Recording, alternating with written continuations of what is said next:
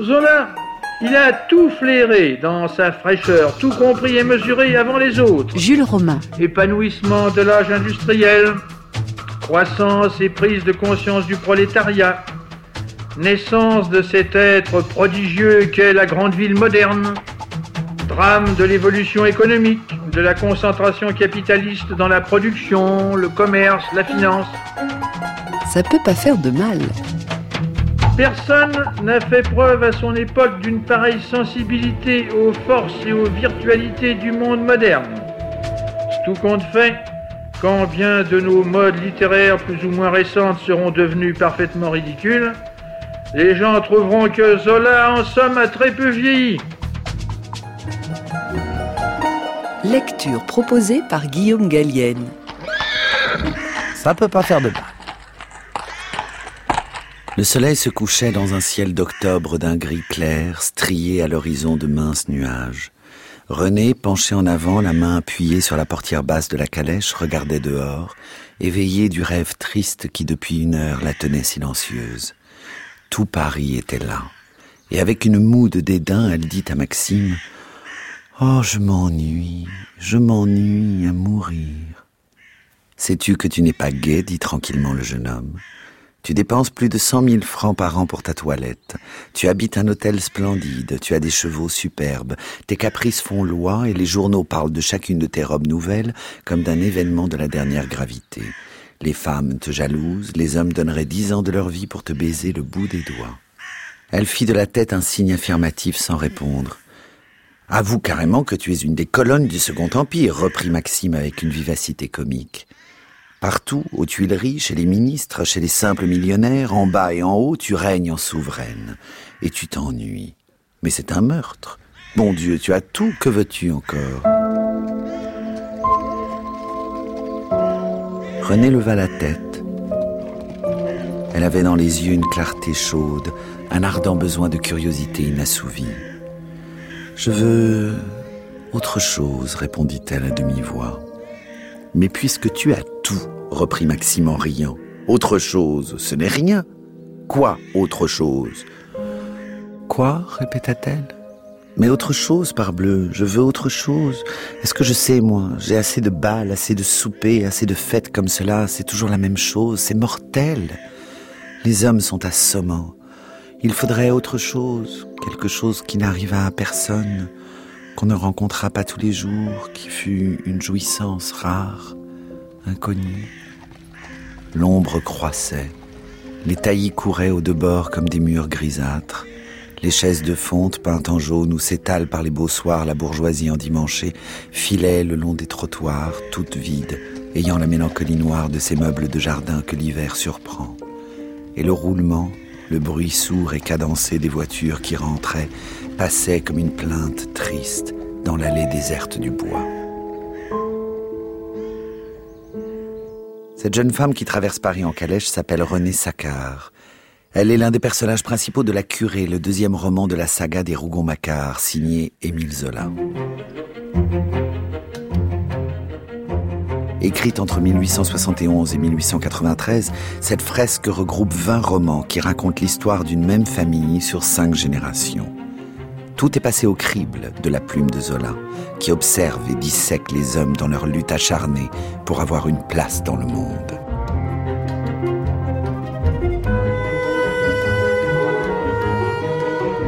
Certains de ces ouvrages rattachés au mouvement naturaliste sont aujourd'hui devenus des classiques. Germinal, évidemment, que nous lirons dans 15 jours. L'Assommoir, le premier grand succès public de Zola que nous allons parcourir la semaine prochaine. Mais ce soir, place à La Curée, roman social et roman d'amour qui nous plonge dans le Paris du Second Empire, celui d'Haussmann, mais aussi celui des spéculateurs les plus féroces. L'un d'eux veut tirer son épingle du jeu. Il s'appelle Aristide Rougon. Originaire de Plassans, il monte à Paris avec une seule obsession en tête, faire fortune. Et il va y parvenir en prenant part à des opérations financières douteuses et surtout en épousant Renée, une riche aristocrate qui conduira à sa perte.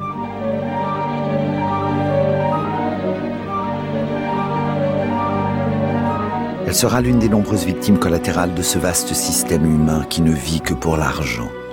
Zola décrit ici des hommes qui se jettent dans la curée comme des chiens, se disputant la carcasse d'un gibier abattu.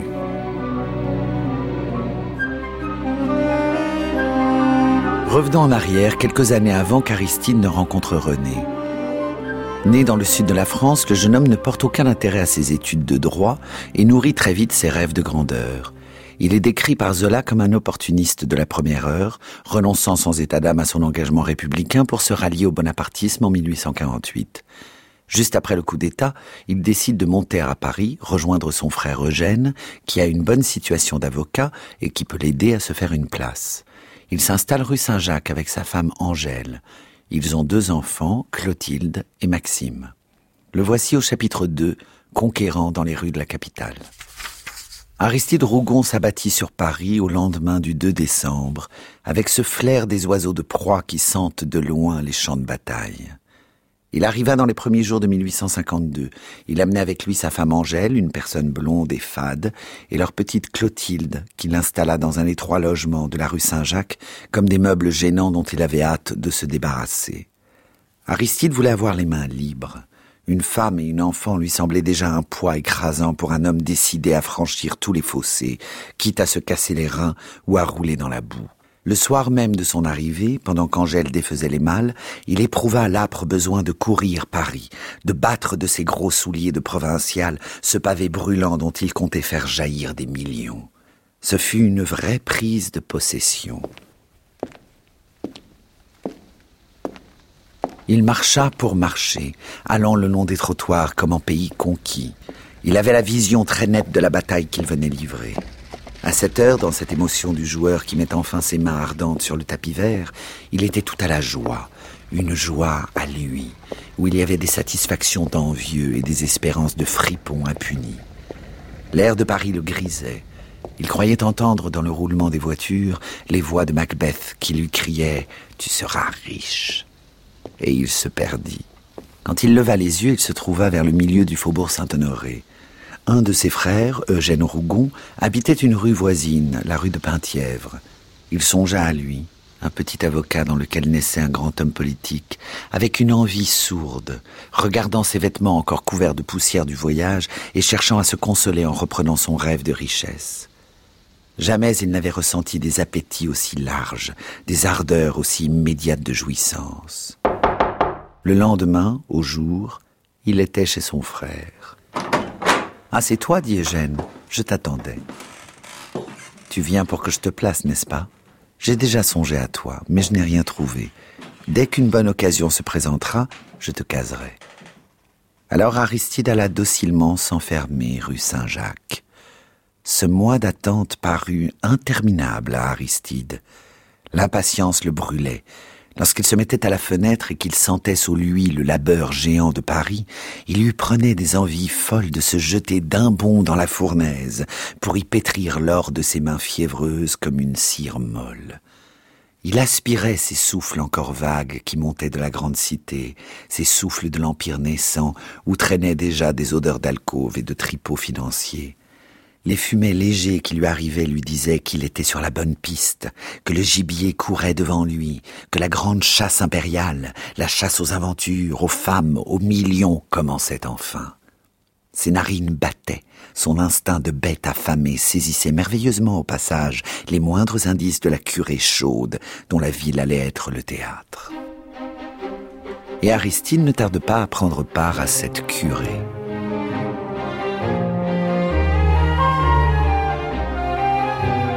Mais avant cela, il change de nom.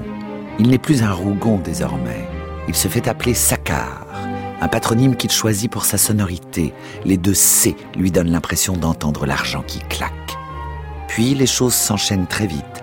Son frère Eugène lui trouve un emploi de commissaire voyer, mais il gagne mal sa vie. Saccard est très orgueilleux et ne peut pas supporter d'abaisser ses rêves de fortune. Il s'enferme alors dans une misère jalouse qui aiguise son furieux appétit de réussir. Un jour, sa femme Angèle tombe gravement malade. Alors qu'elle est alitée et mourante, Saccard reçoit la visite de sa sœur Sidonie qui lui propose une affaire. Une jeune fille de bonne famille, enceinte et célibataire, cherche un époux pour étouffer le scandale. Elle s'appelle Renée, elle est très riche et désespérée. Quel âge a la jeune fille? demanda Saccard. 19 ans, répondit Madame Sidonie. La grossesse date de trois mois. Il y aura sans doute une fausse couche. Et la famille est riche et honorable continua-t-il. Vieille bourgeoisie, le père a été magistrat, fort belle fortune. Quel serait le sacrifice de la tante? Cent mille francs. Madame Sidonie était en affaires. Sa voix prenait les notes métalliques d'une revendeuse qui discute à marché. Son frère, la regardant en dessous, ajouta avec quelque hésitation. Et toi, que veux-tu? Nous verrons plus tard, répondit-elle. Tu me rendras service à ton tour. Elle attendit quelques secondes et comme il se taisait, elle lui demanda carrément. Eh bien, que décides-tu? Si tu acceptes, je vais envoyer à ces femmes une de tes cartes de visite par un commissionnaire. Saccard parut s'éveiller d'un songe. Il tressaillit. Il se tourna peureusement du côté de la chambre voisine où il avait cru entendre un léger bruit. Mais je ne puis pas, dit-il avec angoisse. Tu sais bien que je ne puis pas. Madame Sidonie le regardait fixement d'un air froid et dédaigneux. Tout le sang des Rougons, toutes ses ardentes convoitises lui remontèrent à la gorge. Il prit une carte de visite dans son portefeuille et la donna à sa sœur, qui la mit vivement sous enveloppe. Elle descendit ensuite.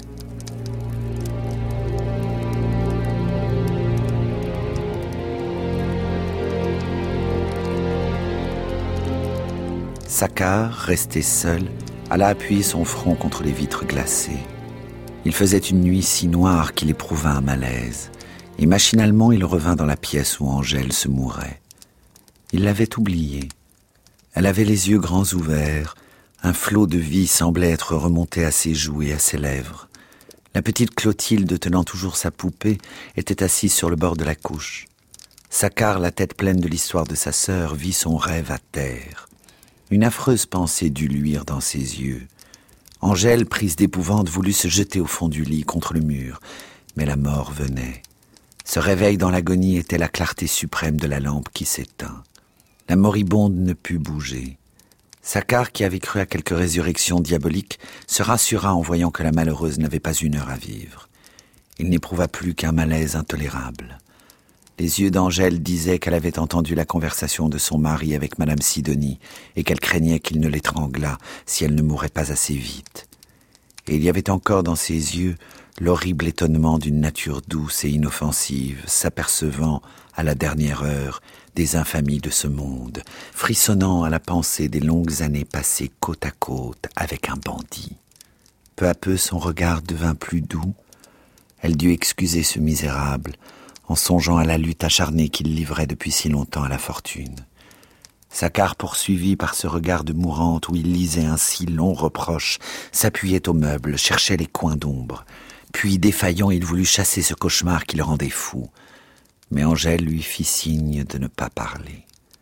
Elle le regardait toujours de cet air d'angoisse épouvantée auquel se mêlait maintenant une promesse de pardon.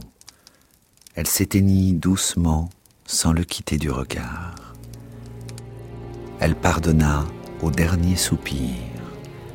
Elle mourut comme elle avait vécu, mollement, s'effaçant dans la mort après s'être effacée dans la vie.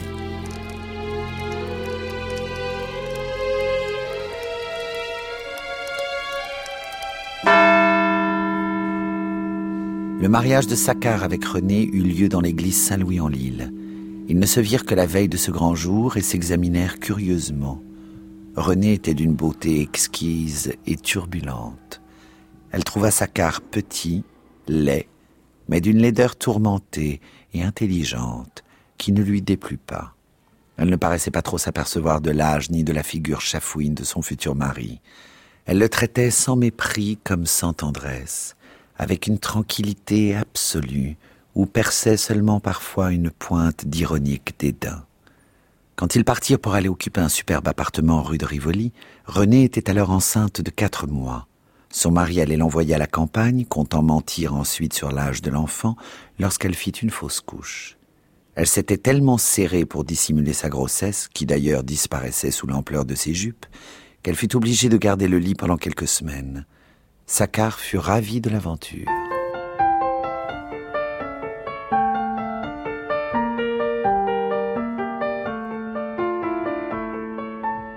L'argent c'est des pépettes, des billets, des bifetons, des livrets, des mandats, des sicaves, des actions. C'est du fric, de la mitraille, du liquide, tous ces ronds. C'est du flous, des dollars, des roupies, des millions. Y'a que le pognon. C'est la bourse, la monnaie, compte en banque, commission, des devises, des placements fortunés, dotation, plus-value, capital, honoraire, expansion, intérêt, patrimoine, numéraire, provision y'a que le pognon. Escudos, pesetas, spéculés, picaillons, des dépôts, du crédit, des plaquets, des bâtons, des espèces, des deniers, du profit, c'est du jonc, des finances, des affaires, créances, obligations. Y'a que le pognon.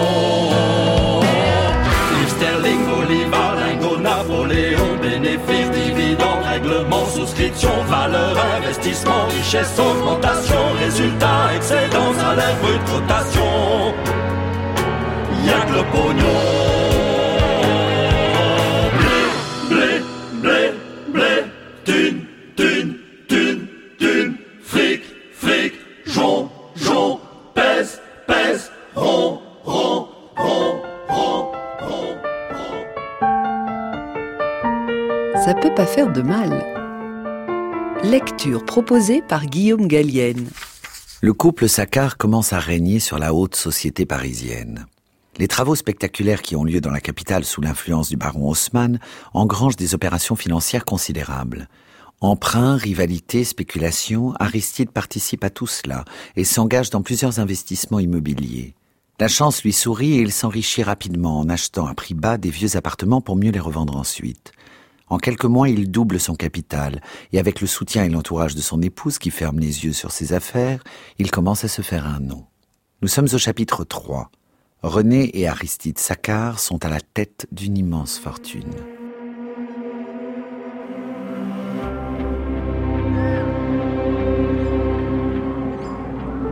La fortune des Saccard brûlait comme un feu de joie colossal. C'était l'heure où la curée ardente emplit un coin de forêt de l'aboiement des chiens, du claquement des fouets, du flamboiement des torches. Les appétits lâchés se contentaient enfin, dans l'imprudence du triomphe, au bruit des quartiers écroulés et des fortunes bâties en six mois. La ville n'était plus qu'une grande débauche de millions et de femmes. Le vice venu de haut coulait dans les ruisseaux, s'étalait dans les bassins, remontait dans les jets d'eau des jardins pour retomber sur les toits en pluie fine et pénétrante. Et il semblait la nuit, lorsqu'on passait les ponts, que la Seine charriait au milieu de la ville endormie les ordures de la cité, miettes tombées de la table, nœuds de dentelle laissés sur les divans, chevelures oubliées dans les fiacres, billets de banque glissés des corsages, tout ce que la brutalité du désir et le contentement immédiat de l'instinct jettent à la rue après l'avoir brisé et souillé. Alors, dans le sommeil fièvre de Paris, on sentait le détraquement cérébral, le cauchemar doré et voluptueux d'une ville folle de son or et de sa chair. Jusqu'à minuit, les violons chantaient, puis les ombres descendaient sur la ville. C'était comme une alcôve colossale où l'on aurait soufflé la dernière bougie, éteint la dernière pudeur. Il n'y avait plus au fond des ténèbres qu'un grand râle d'amour furieux et las, tandis que les tuileries au bord de l'eau allongeaient leurs bras dans le noir comme pour une embrassade énorme. Saccard venait de faire bâtir son hôtel du parc Monceau sur un terrain volé à la ville. Il s'y était réservé au premier étage un cabinet superbe, palissandre et or, avec de hautes vitrines de bibliothèque pleines de dossiers où l'on ne voyait pas un livre.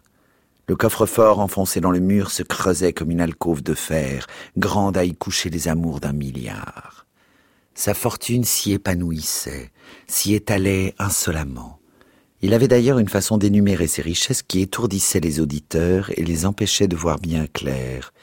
À la vérité, personne ne lui connaissait un capital net et solide. Il dépensait un argent fou, le ruissellement de sa caisse continuait sans que les sources de ce fleuve d'or eussent été encore découvertes. C'était la démence pure, la rage de l'argent, les poignées de louis jetées par les fenêtres, le coffre-fort vidé chaque soir jusqu'au dernier sou, se remplissant pendant la nuit on ne savait comment, et ne fournissant jamais d'aussi fortes sommes que lorsque Saccard prétendait en avoir perdu la clé. Au parc Monceau, ce fut la crise folle, le triomphe fulgurant. Les Saccards doublèrent le nombre de leurs voitures et de leurs attelages. Ils eurent une armée de domestiques qu'ils habillèrent d'une livrée gros bleu, avec culottes mastiques et gilets rayés noirs et jaunes. Au milieu de ces appartements princiers, le long des rampes dorées, sur les tapis de haute laine, dans ce palais féerique de parvenus, les déhanchements des quadrilles à la mode dansaient. Toute l'époque passait avec son rire fou et bête, son éternelle faim et son éternelle soif. C'était la maison suspecte du plaisir mondain, du plaisir impudent qui élargit les fenêtres pour mettre les passants dans la confidence des alcôves. Le mari et la femme y vivaient librement. Les jupes de soie de René glissaient avec des sifflements de couleuvres sur les épais tapis.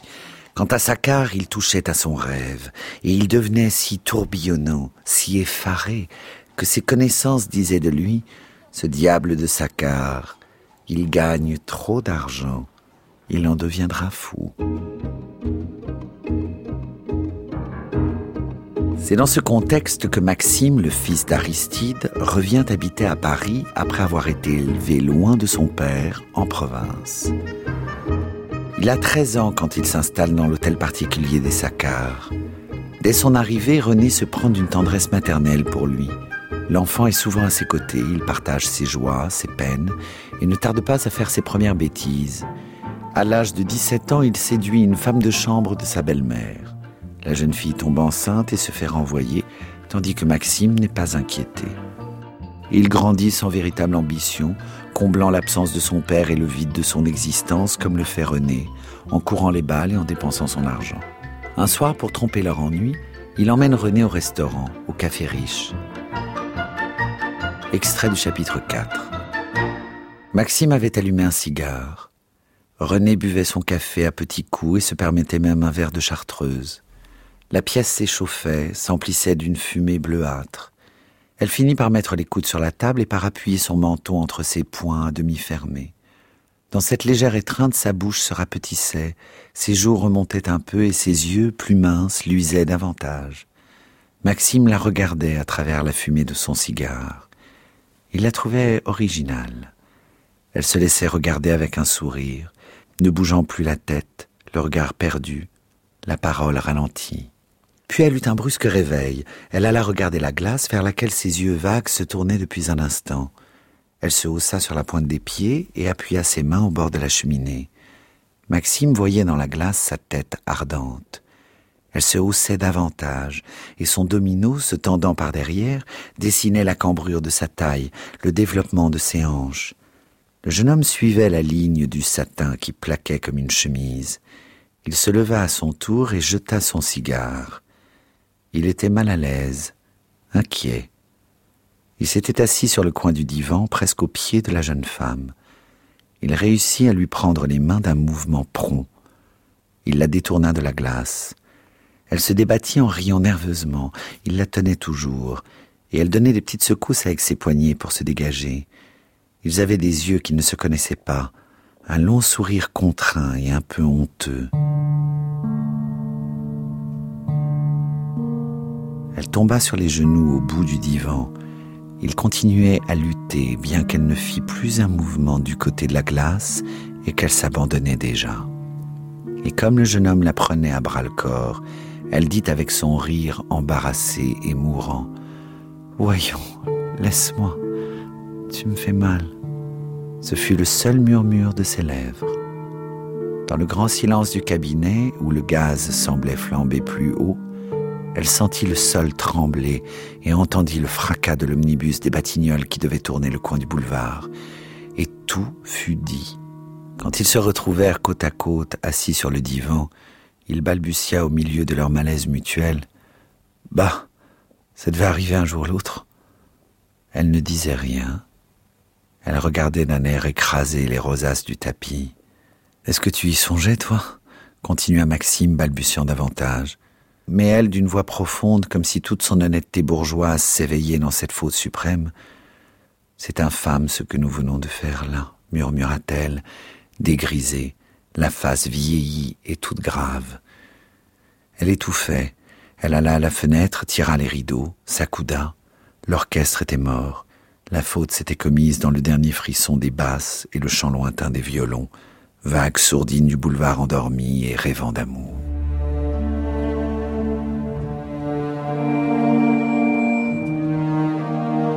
René et Maxime ont conscience de leur faute, mais ils continuent malgré tout d'être amants. Afin de garder leur liaison secrète, ils se rejoignent toujours au même endroit, à la nuit tombée, dans la serre dépendante de l'hôtel particulier, mais assez éloignée pour que personne ne les voie. Là, isolés de tout, indifférents à la chute d'Aristide qui commence à perdre beaucoup d'argent, ils vivent leur passion. Nous sommes toujours au chapitre 4. C'est l'une des scènes d'anthologie du roman. La chaleur était suffocante, une chaleur sombre, qui ne tombait pas du ciel en pluie de feu, mais qui traînait à terre, ainsi qu'une exhalaison malsaine et dont la buée montait pareil à un nuage chargé d'orage. Une humidité chaude couvrait les amants d'une rosée, d'une sueur ardente.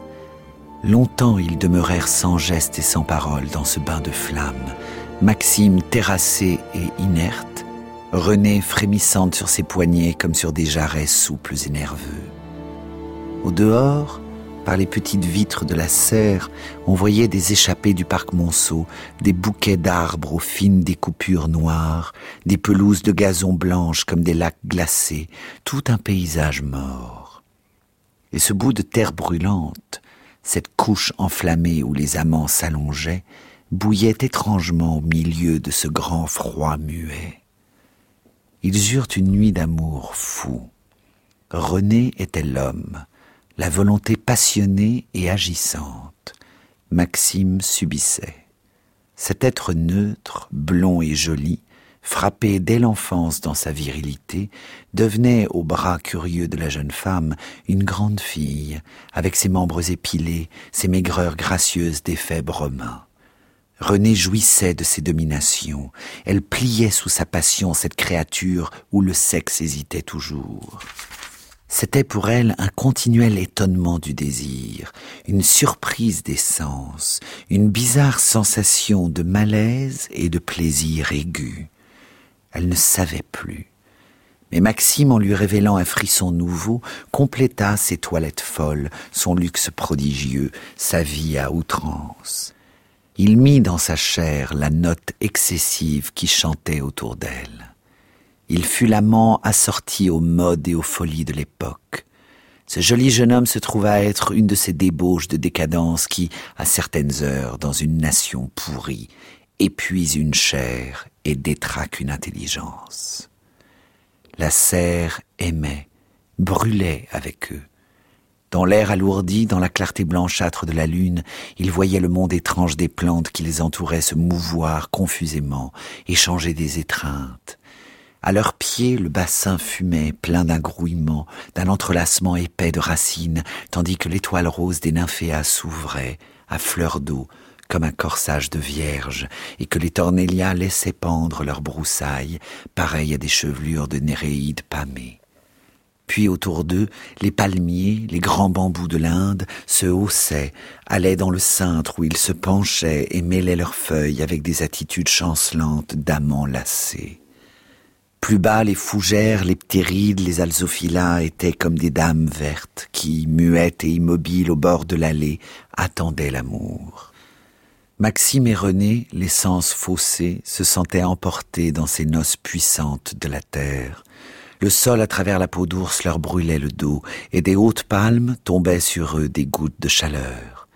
La sève qui montait au flanc des arbres les pénétrait, eux aussi, leur donnait des désirs fous de croissance immédiate, de reproduction gigantesque. Ils entraient dans le rut de la serre.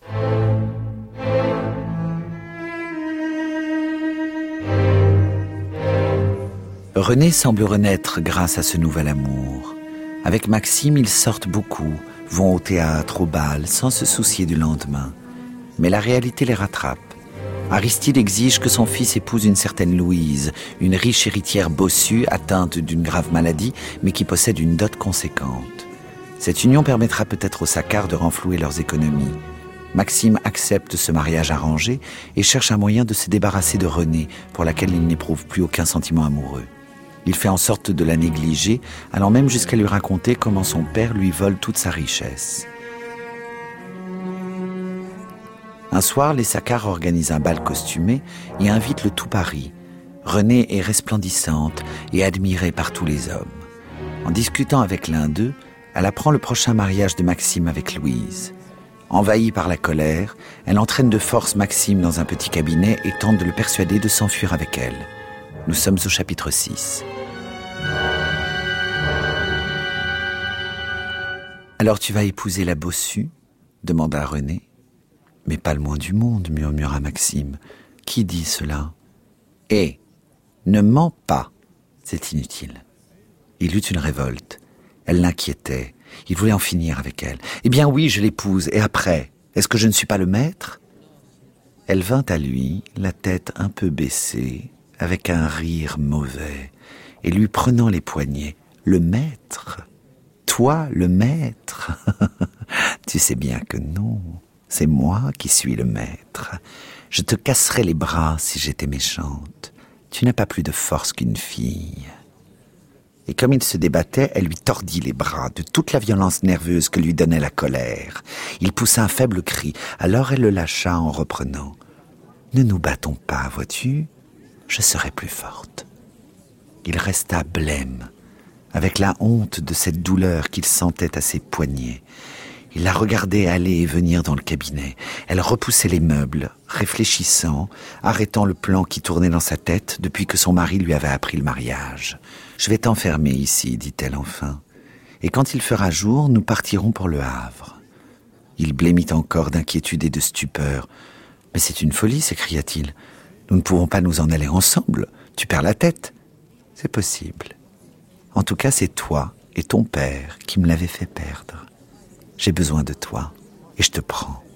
Tant pis pour les imbéciles.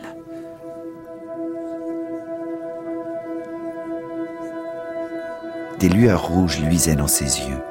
Elle continua, s'approchant de nouveau de Maxime, lui brûlant le visage de son haleine. Qu'est-ce que je deviendrais donc si tu épousais la bossue? Vous vous moqueriez de moi?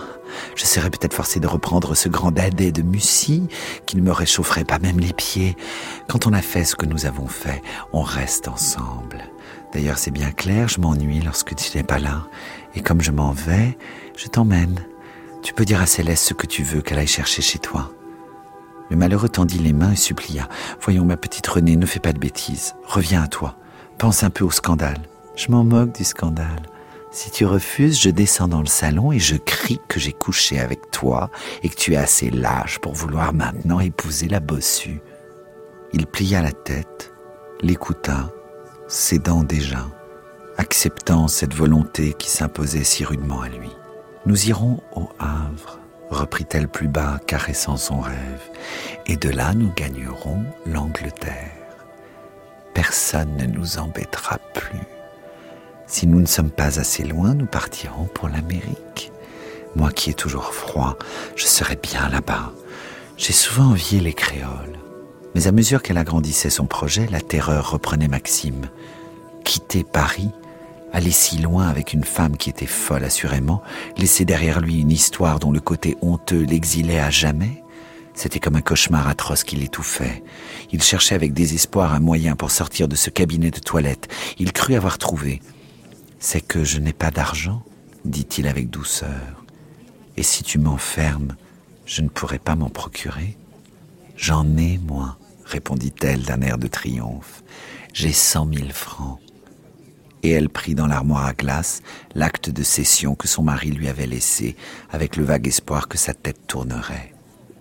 Elle l'apporta sur la table de toilette, força Maxime à lui donner une plume et un encrier, et, signant l'acte, Voilà, dit-elle, la bêtise est faite. Si je suis volée, c'est que je le veux bien. Maintenant, mon petit Maxime, je vais t'enfermer et nous nous sauverons par le jardin quand j'aurai mis tout ce monde à la porte. Elle redevenait gaie, Ce coup de tête la ravissait. Elle vint prendre Maxime dans ses bras en murmurant ⁇ Je t'ai fait mal tout à l'heure, mon pauvre chéri. Aussi tu refusais. Tu verras comme ce sera gentil. Et elle riait, elle l'attirait à elle, le baisait sur les lèvres, lorsqu'un bruit leur fit tourner la tête. Sakar était debout sur le seuil de la porte. Un silence terrible se fit. Lentement, René détacha ses bras du cou de Maxime, et elle ne baissait pas le front, elle continuait à regarder son mari de ses grands yeux fixes de morte, tandis que le jeune homme, écrasé, terrifié, chancelait, la tête basse, maintenant qu'il n'était plus soutenu par son étreinte. Saccard, foudroyé par ce coup suprême qui faisait enfin crier en lui l'époux et le père, n'avançait pas, livide, les brûlant de loin du feu de ses regards. Dans l'air moite et odorant de la pièce, les trois bougies flambaient très haut, la flamme droite, avec l'immobilité d'une larme ardente. Puis le mari avança. Un besoin de brutalité marbrait sa face. Il serrait les poings pour assommer les coupables. La colère dans ce petit homme remuant éclatait avec des bruits de coups de feu. Il eut un ricanement étranglé et s'approchant toujours. Tu lui annonçais ton mariage, n'est-ce pas? Écoute, balbutia-t-il, c'est elle.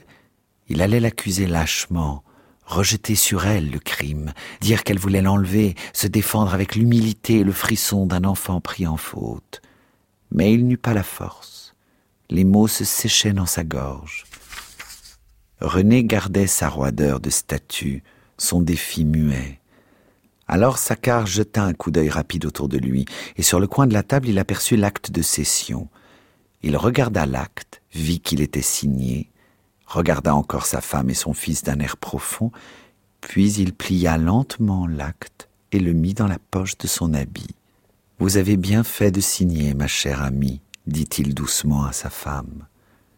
Il souriait presque. On étouffe ici. Quelle idée de venir comploter quelqu'une de vos farces dans ce bain de vapeur.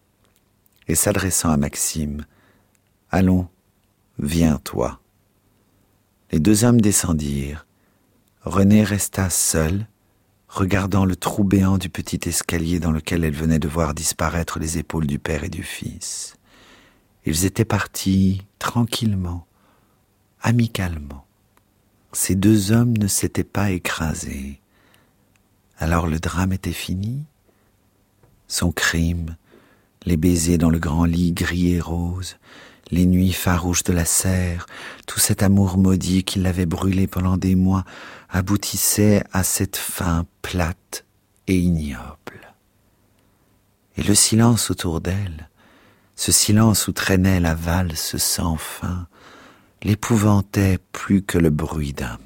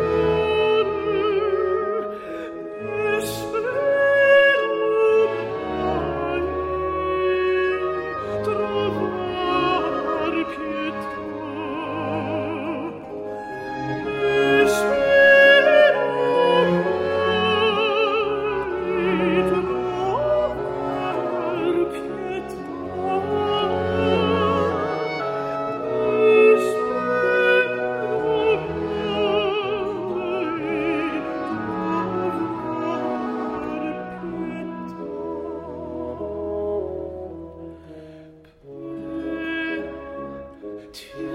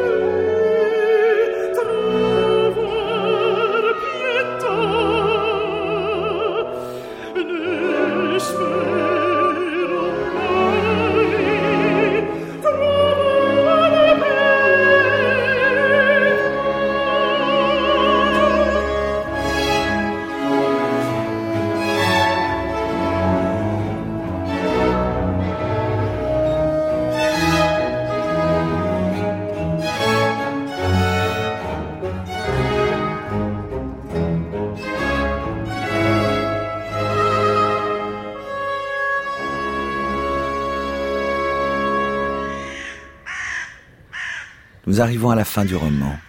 Aristide et Maxime ont quitté le cabinet en laissant Renée seule. Elle observe son reflet dans le miroir et se rend compte de tout ce qu'elle a perdu. Sa joie, sa jeunesse et sa fortune, dilapidées par son mari. D'autre part, l'homme qu'elle aime, Maxime, ne lui porte plus aucun intérêt.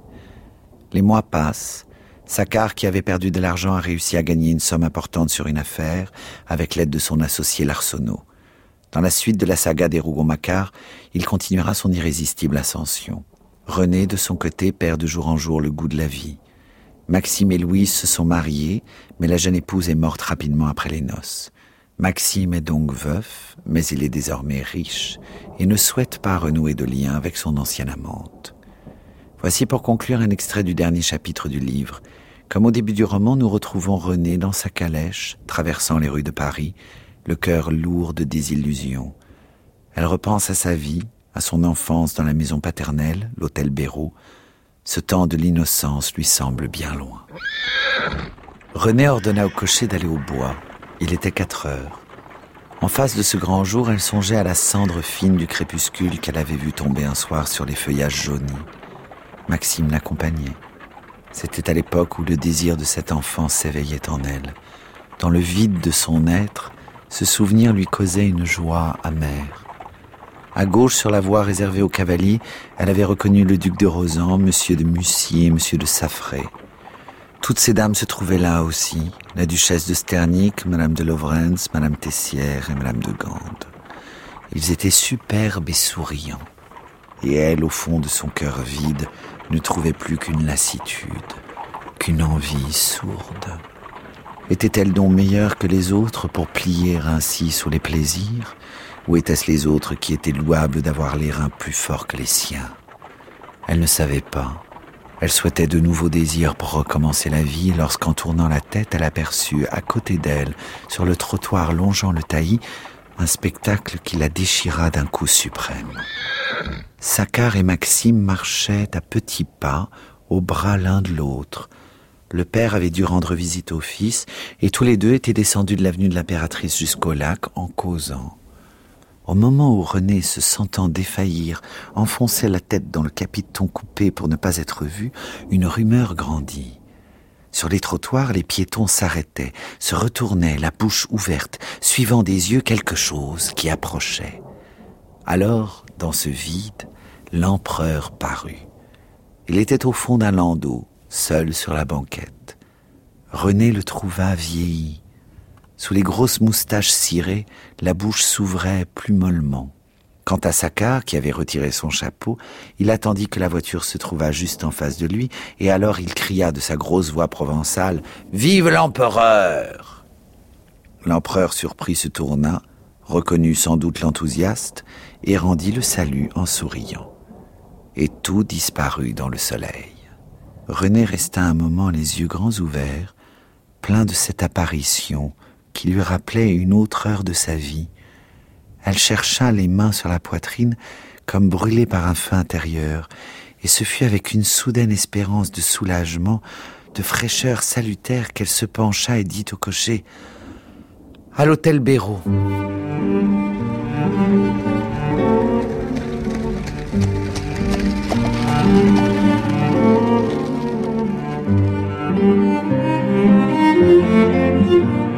Cour de la maison de son enfance avait sa froideur de cloître.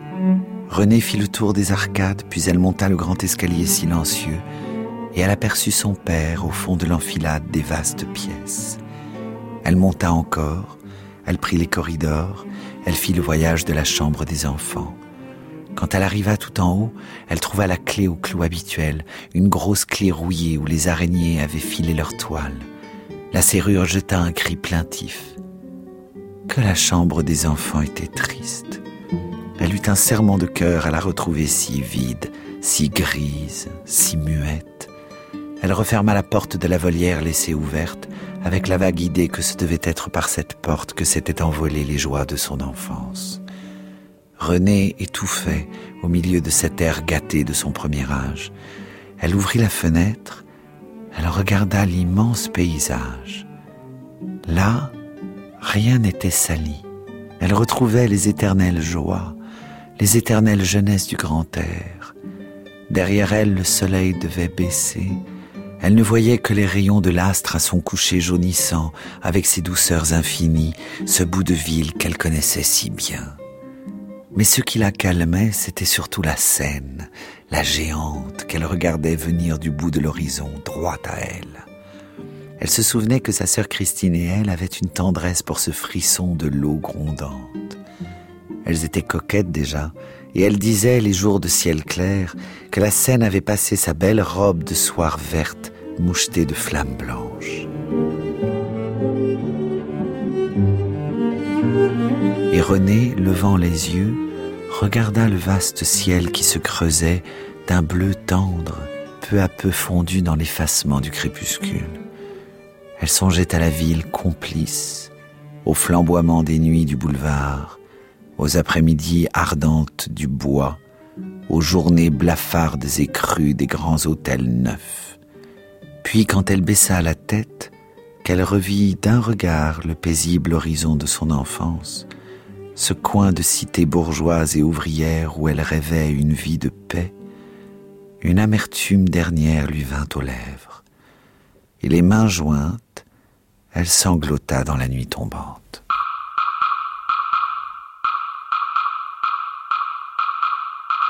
ça peut pas faire de mal.